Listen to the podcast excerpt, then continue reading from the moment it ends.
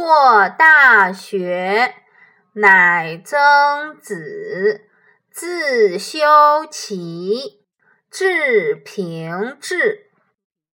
写《大学》的人名叫曾参，他是孔子的门生，以孝著称。《大学》这本书阐述了修身、齐家、治国、平天下的一整套学以致用的理论。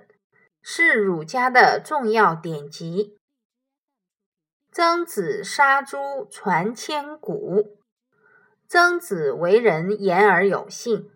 一天，他的妻子要去赶集，孩子拉着他的手不放，妻子就哄孩子说：“你好好在家玩，等妈妈回来给你杀猪吃。”妻子从集上回来时，刚一到家，就见曾子磨刀霍霍，真要杀猪，就说：“我说杀猪是哄孩子玩的。”曾子说：“今天你骗了他，将来他就会骗你，这样下去能行吗？”